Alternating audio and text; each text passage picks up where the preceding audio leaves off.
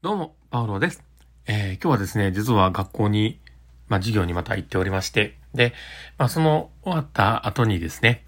えー、うちの、まあ、次男坊の、えー、学級懇談というか、まあ、そういったものにちょっと行きましてですね、まあ、そこでの話を、まあ、させていただこうかと思っております。まあ、なかなかね、あの、学校でもね、ちょっと嬉しかったこともあったんですけどね、なんかこう、普段あんまりね、こう、質問とかないんですけど、今回こう、質問されたっていうのもあったんですけどね、あと、授業終わってからね、こう、配っていたプリント持ってきて、あ、ここってこう言ってましたか？みたいなのをね、ちゃんとメモしてくれてた子がいて、で、それをこう見た時にすっごい嬉しくなっちゃって、あ、ちゃんと言ってることを聞いてる子はちゃんといるなと思ったから頑張ってやりました。そんな感じでですね。まあこれからもそうやって、え少しでもね、えちゃんと聞いてる人が学習に向き合えるようにね、僕も頑張ってやっていこうかなと思っております。ということで、え今日の放送また始めていこうかなと思っていますので、え最後までお付き合いいただけると嬉しいです。はい。ということで、えー、今日も収録を始めております。えー、っと、えー、パウロのマインドブックマーク。この番組は、看護を楽しくをコンセプトに、精神科看護の視点で、日々生活の中から聞いているあなたが生き生き生きるエッセンスとなる情報をお届けしています。はい。ということで、えー、今日も収録を始めております。皆さんどうお過ごしでしょうかえー、今日はですね、まあ、どんな話をしようかなっていうところなんですけど、えー、IQ と AQ は違うけど、社会は大概 IQ でも判断するよねっていうところの話をしようかと思ってます。で、えー、本題に入る前にですね、お知らせをさせてください。えー、研修会のお知らせです。で、えー、うちの事業所のですね、えオンライン研修会があります。え今日から使える明日が変わる精神科訪問看護の場面別スキルということで、信頼関係構築のまずここスキルということで、え私、パウロがですね、え今回また、え話をさせていただこうと思っております。で、今までですね、うちの事業所のですね、研修いろいろあるんですけど、今回はその中堅スタッフが集まって、え組み立ててやっているっていういうバージョンのやつになっていますので、えー、一人当たりの金額が安くなってます。えー、1000円で、えー、あとですね、時間の方も1時間ほどの研修時間になってます。もしよければ参加いただけたら嬉しいなと思ってます。で、これもシリーズ化してますので、また別の研修もあったりするので、もしよければ、えー、ご参加いただけたら嬉しいです。はい。ということで、えー、今日も収録を始めております。皆さんどうお過ごしでしょうかえー、今日はですね、まあ、どんな話をしようかというね、ところで、こう、さっき本題で言って、はこんな話するよって言ったんですけど、まあ IQ と AQ の違いというかね、まあで、まあ世の中って大体ね IQ で判断するんだよねっていう、まあそういうね話をしようかと思っています。で、えー、IQ ってじゃあ何なのかなんですけど、まあ IQ ってね、あの、知ってる人も多いと思うんですけど、えーまあ、知能指数のことを示します。で、えー、例えばね、コナン君とかですごいんですね。えー、IQ ってね。あの、あれって、えー、今の現在の、えー、身体的な年齢と、えー、まあ、精神的な年齢の、えー、ところに、えー、まあ、計算式がこういろいろあるんですけど、まあ、それの、えー、対比の中での生まれてきた数値ってことなんですね。だから、えー、年齢よりもすごく精神的な年齢が高高いというかね、あの、知能指数が高ければ IQ が高いという評価がされると。まあ、そういうような感じのものです。で、えー、まあ、その IQ って基本的には、あの、例えば、えっ、ー、と、まあ、発達、障害圏の、えー、知的障害と言われるものだったりとか、精神発達したいって言われているところで、判断基準にもされるところではあると思うんだけども、IQ っていうのがあります。なので、その IQ って、えー、世の中、まあ、判断されることは多々あると思うんです。で、例えば、えー、あの、発達検査とか、そういったことでね、えー、自分の子供たちのこともそうですけど、やっぱりどこか引っかかると、えー、ちょっとやっぱり、え、発達がね、ちょっとゆっくりだなっていうところで、え、少しこう目安になってね、えー、早早期の発見につながるっていうのはすごく大事なことではあるんですけど、まあその IQ だけに頼りきってないのかなっていうところなんですよね。で、まあ、他にも、例えば EQ と言われている、あの、心の知能スのようなものがあったりとか、あとは SQ とかね、あの、そうしえー、社会生活技能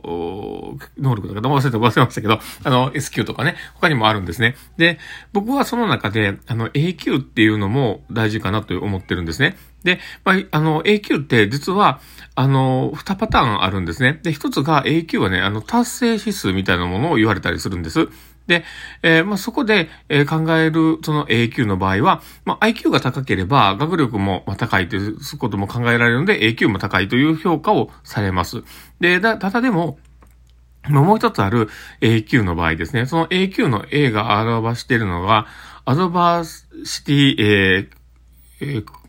えー、なんだ、教、教、クオリティメント、まあ、ごめんなさい、もう言えないけど、あの、えー、まあ、逆境指数ってやつですね。だから、えー、例えばきつい仕事とかストレスとか人間関係の悩みとか、まあ、暮らしの中には、まあ、いろいろなそういうね、大内小なり逆境っていうものがあるけど、まあ、それに対する、まあ、反応を示すのが、まあ、逆境指数っていうのがあります。で、まあ、そこも、えー、すごく僕は大事だろうなと思ってるんですね。で、まあ、その、まあ、後者の方の A q ですね。まあ、その、逆境、逆境指数っていうその部分ですね。で、それって、えー、例えばうちの子で言ったら、その今日、えー、まあ、学級面談というかね、あの、先生と話をする、ね、機会があったんで行ったんですけど、えー、うちの子は、発達系のね、自閉スペクトラムとかもあって、で、例えば文字のじ、えー、書いたりとかね、えー、読んだりとかすごく不得意で全然できないんです。で、ただ、あの、彼のその逆境指数の高さっていうのを、やっぱりこう周りは見ていてですね。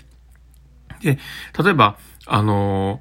人にすごく優しかったりとか、あの、まあ、あの、育てる、えー、北、うち、まあね、学校でね、キュウリを育ててるんですけど、まあ、今日持って帰ってきたんですけど、そのキュウリの世話をすごく海外しくしているもんだから、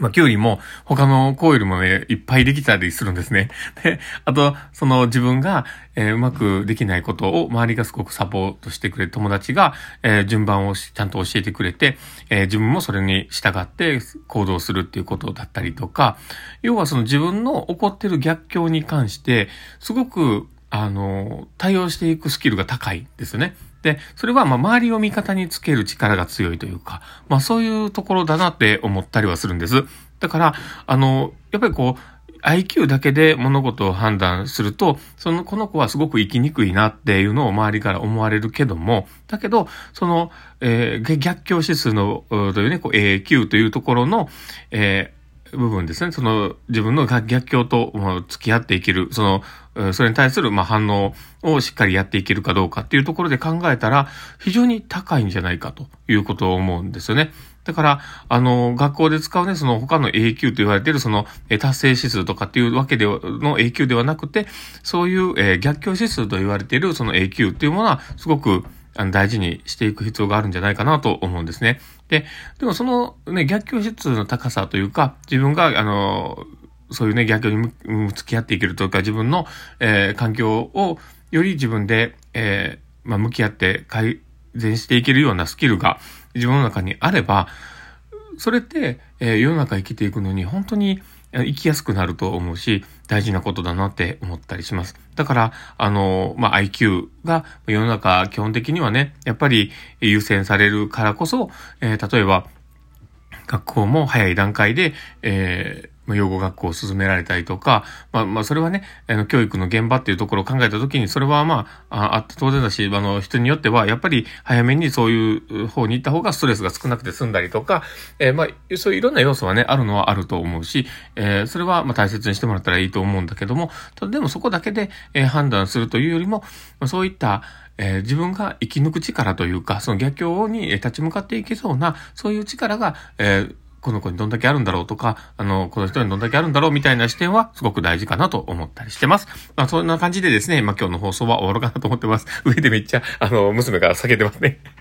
まあそんな感じでですね、えー、今日の放送は終わろうかなと思っております。えー、この放送を聞いて面白かったな、楽しかったな、なるほどなって思う方がいたら、ぜひフォローいただけたら嬉しいです。そしてあの、ツイッターの方もやっております。もしよければフォローいただけたら嬉しいです。で、あとですね、ラジオトークで聞かれてる方にとってはですね、あの、フェイスマークとかハートマークとかネギマークとか、あの、押して、えー、リアクション残せるようになってると思います。なんならいっぱい押してください。私の活力になりますので、どうぞよろしくお願いします。ということで、えー、今日の放送はこれで終わろうかなと思ってます。この放送を聞いたあなたがですね、明日も素敵な一日になりますますようにっていうところで、ではまた。